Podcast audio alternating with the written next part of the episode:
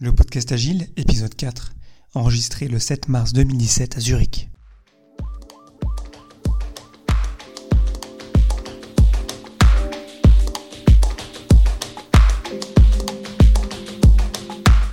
Bonjour, bonsoir et bienvenue sur le podcast Agile, le podcast qui parle d'agilité en français.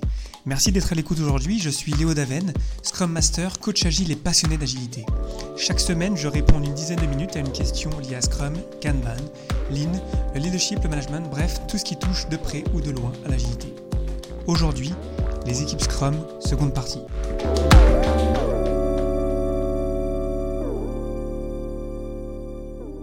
L'équipe est au centre de Scrum. Comme nous l'avons vu euh, lors de l'épisode 2 que je vous invite à aller écouter, nous avons balayé ce que c'est qu'une équipe pour ensuite nous attarder sur les premières caractéristiques des équipes Scrum, notamment l'auto-organisation, notamment le fait que la taille de l'équipe de développement est de 3 à 9 personnes. Et aujourd'hui, euh, nous allons compléter ces euh, caractéristiques des équipes Scrum avec la pluridisciplinarité, la responsabilité par exemple, pour ensuite ouvrir vers l'extérieur de l'équipe Scrum, parce qu'évidemment, euh, l'équipe Scrum ne travaille pas toute seule, elle, elle vit dans un environnement et c'est très important de comprendre quelles sont les interactions qu'on a entre les équipes Scrum et l'extérieur. Les équipes Scrum sont donc euh, auto-organisées et aussi, point très important, sont pluridisciplinaires, transversales. Qu'est-ce que ça veut dire transversal? Et là je cite le guide Scrum.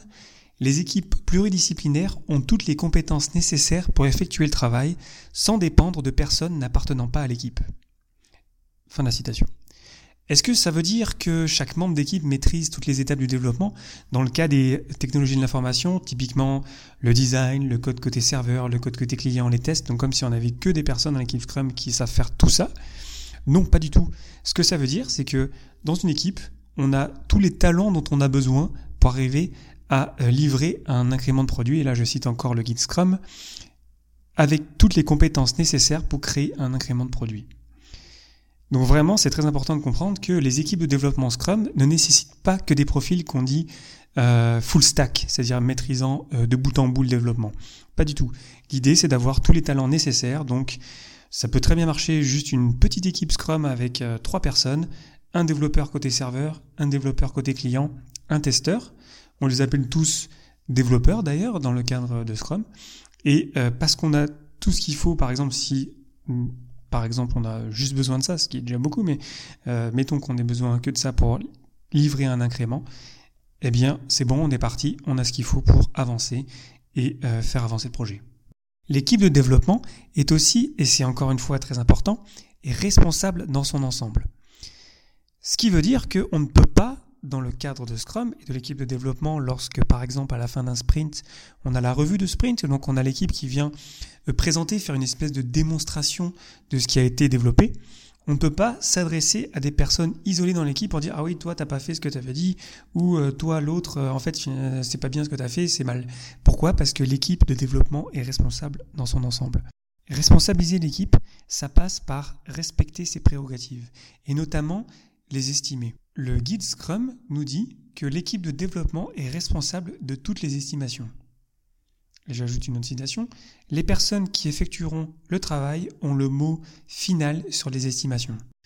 Bien sûr, dans n'importe quelle organisation, on a parfois besoin d'estimer sans l'équipe ou on a besoin de faire des estimés euh, qu'on euh, nomme de haut niveau. Euh, ce que veut dire ces, ces citations du guide Scrum, ça veut dire que finalement, les estimés qui ne sont pas faits par l'équipe de développement ne valent rien. Pourquoi? Parce que Scrum et l'agilité en général euh, posent le postulat que parce que ce sont les personnes qui ont les mains dans le cambouis qui font le travail, ce sont elles qui sont habilitées à estimer. Les équipes Scrum sont donc auto-organisées, euh, pluridisciplinaires et responsables et sont donc les plus à même de s'améliorer elles-mêmes. Comme le dit le douzième principe du manifeste agile, à intervalles réguliers, l'équipe réfléchit aux moyens de devenir plus efficace, puis règle et modifie son comportement en conséquence. Là, on est au cœur de ce que c'est l'agilité, de, de l'amélioration continue, de l'inspection et l'adaptation qui sont, font partie des trois piliers de Scrum avec aussi la transparence. Scrum offrant un moment pour ça, un moment dédié euh, avec la rétrospective de sprint, qui est un moment d'équipe, un moment où on prend du recul, un moment où on se pose des questions sur notre manière de travailler, le produit qu'on a euh, livré lors du sprint qui se termine. Et donc ce moment-là, et c'est vraiment un moment d'équipe très important dans lequel le Scrum Master est là, le Product Owner est là et l'équipe de développement. Et ensemble, on se pose des questions et on pose un plan d'action pour s'améliorer prochainement. J'attire votre attention sur le fait que l'auto-organisation, la pluridisciplinarité et la responsabilité sont comme des flux qui vont alimenter l'amélioration continue. Ce que ça veut dire, c'est que on ne peut pas s'attendre qu'une équipe s'améliore si on ne la met pas en position de responsabilité. On ne peut pas s'attendre qu'une équipe s'améliore si on ne la laisse pas s'auto-organiser. Et on ne peut pas s'attendre qu'une équipe s'améliore si l'équipe n'est pas construite avec euh, tous les talents dont elle a besoin pour réussir, évidemment. On a donc une bonne idée de ce que sont les équipes Scrum, mais euh, les équipes Scrum, elles, ne vivent pas évidemment euh, toutes seules dans leur coin, elles font partie d'organisations qui sont plus larges qu'elles-mêmes. Et comment est-ce que ça se passe, ces interactions-là? Souvent, le scénario euh, classique d'une transformation agile qui commence, c'est qu'on va déterminer un projet, qu'on va déterminer une équipe pour mener ce projet-là, on va utiliser Scrum, et ça va rouler, ça va se mettre en mouvement, et généralement, ça se passe plutôt bien. Par contre, les interactions entre l'équipe Scrum et l'organisation, là, par contre, ça peut être déjà plus, euh, problématique. Comme le dit Gunther Verheyen dans son livre Scrum, A Pocket Guide, qui est un des meilleurs livres qui existent sur Scrum, euh, dont je vous conseille vraiment la lecture. C'est qu'en anglais, euh, malheureusement, mais c'est vraiment très intéressant. L'agile ne reconnaît pas de discorde entre la partie business et la partie IT, ou technologie de l'information. Ce qui est clairement euh, dit dans le principe numéro 4 du manifeste agile, les utilisateurs ou leurs représentants et les développeurs doivent travailler ensemble quotidiennement tout au long du projet. Les représentants des utilisateurs dans le cadre Scrum, c'est le product owner, et les développeurs, c'est évidemment l'équipe de développement. Et l'interaction entre les deux est vraiment quotidienne et euh, pas permanente, mais, mais quasiment. Quand je suis développeur, que je suis en train de travailler sur quelque chose, euh, si je vois que voilà, je suis pas tout à fait certain de ce que je dois développer, je peux directement aller euh, contacter le product owner pour avoir plus de détails exactement sur quelle est la vision du produit pour comprendre vraiment quelle serait la meilleure fonctionnalité à développer pour l'utilisateur final. Et en tant que développeur, je vais faire moi-même la démonstration de cette fonctionnalité aux parties prenantes lors de la revue de sprint.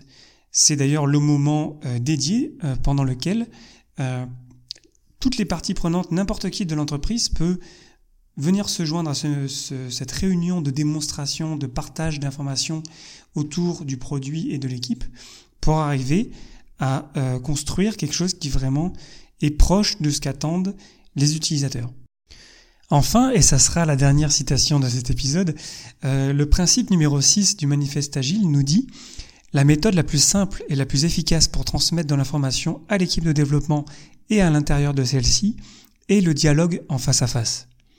Je sais que ça peut paraître vraiment bateau de se dire que c'est lorsqu'on a euh, des conversations en face à face que la communication est vraiment à son maximum. Mais pourtant, avec tous les outils qu'on a aujourd'hui, euh, les emails, les outils de chat, les outils de, bug tracking, vous savez, pour, euh, pour partager sur des écrans les tâches qui sont en cours, nous font oublier que finalement, c'est lorsqu'on se déplace directement qu'on va voir les gens, qu'on va maximiser euh, l'échange de non-verbal notamment qu'on ne voit absolument pas avec les outils euh, technologiques. C'est comme ça qu'on va pouvoir écouter attentivement aussi. C'est comme ça qu'on va pouvoir faire preuve d'empathie, qu'on va pouvoir expliquer calmement et précisément. Et donc, même si ça paraît vraiment euh, banal et vraiment quasiment évident, avoir une communication en face à face, c'est vraiment clé pour la réussite d'une équipe à la fois à l'intérieur des équipes Scrum et aussi avec l'extérieur.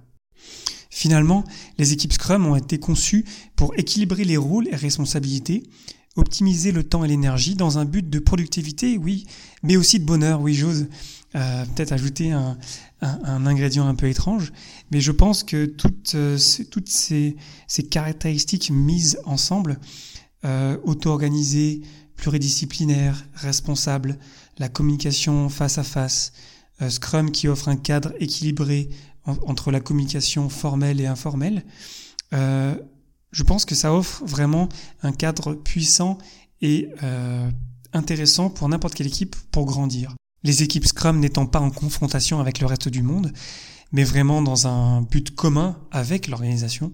Nous travaillons ensemble et partageons des objectifs communs, les équipes Scrum étant juste bien plus heureuses et efficaces lorsque l'organisation respecte ses prérogatives. Voilà, le podcast Agile épisode 4, c'est terminé pour aujourd'hui. Merci infiniment pour votre attention. N'hésitez pas à le partager autour de vous et pour ne rater aucun épisode, abonnez-vous sur iTunes, SoundCloud ou votre application de podcast préférée. Retrouvez tous les épisodes déjà diffusés sur lepodcastagile.fr, tout attaché, et n'hésitez pas à commenter, critiquer, challenger, tout ce que vous voulez. Je suis friand de feedback, ça m'intéresse qu'il soit positif, négatif, constructif. J'ai juste envie d'améliorer l'émission, donc surtout ne vous gênez pas. Vous avez une question en relation avec l'agilité, posez-la directement en ligne sur question.lepodcastagile.fr et j'y répondrai lors d'une prochaine émission. Enfin, le podcast Agile est toujours à la recherche d'invités, de partenaires et plus généralement de supports. Manifestez-vous par courriel à contact@lepodcastagile.fr. Merci encore pour votre temps, j'espère que cet épisode vous aura apporté quelque chose et je vous souhaite d'excellentes journées et soirées. Rendez-vous au prochain épisode